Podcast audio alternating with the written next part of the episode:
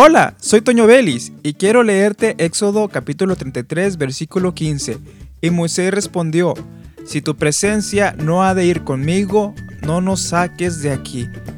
Todo lo que hagas, todo lo que emprendas, esos planes que tienes, esas metas, esos sueños, ponlos en la mano de Dios. Consulta a Él si es el camino que debes de tomar. Muchas veces la vida nos presenta oportunidades aparentemente muy buenas cuando lo que Dios tiene para nosotros es por otro camino y puede ser mucho mejor de lo que nosotros vemos.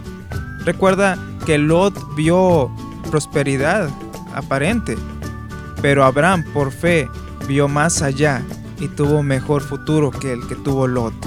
Recuerda lo que dice Proverbios capítulo 27 versículo 12. El hombre prudente ve el mal y se esconde.